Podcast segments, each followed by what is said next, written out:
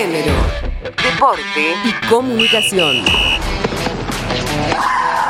En la cancha nos van a ver por un deporte diverso y libre de violencia. Ciervos Pampas es el primer club de rugby con perspectiva de diversidad sexual de América Latina, pensado para personas del colectivo LGBTIQ+.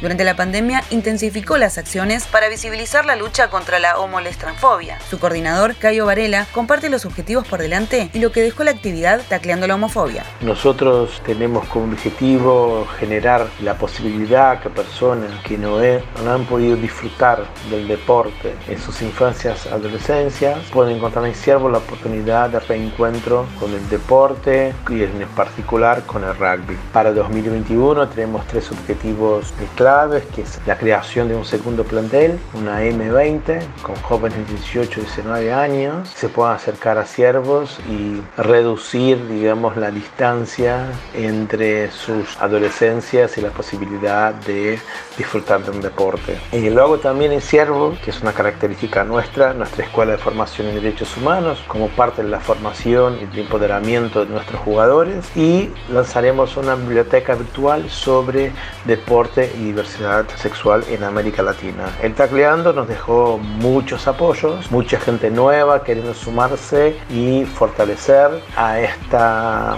iniciativa, sumándose a nuestro Scrum diverso.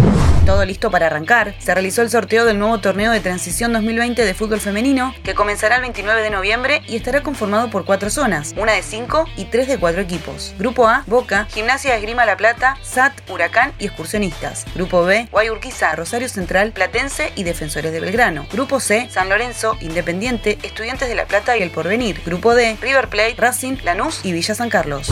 Argentina será sede de la próxima Copa Libertadores Femenina, el certamen internacional más importante de edición 2020, prevista para octubre de este año en suelo chileno, debió postergarse por la pandemia. Se disputará del 5 al 21 de marzo en nuestro país con la participación de 16 equipos. Boca Juniors ya está clasificado por haber ganado el último torneo de primera división. El otro representante saldrá del nuevo torneo local.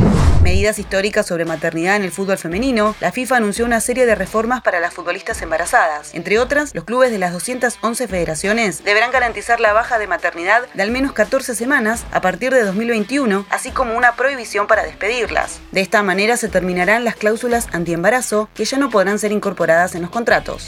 El atletismo argentino en pleno desarrollo, con más de 1.500 participantes distribuidos en 144 escuelas en todo el país, el atletismo argentino busca ser una disciplina cada vez más federal. Informó Yamila Castillo Martínez.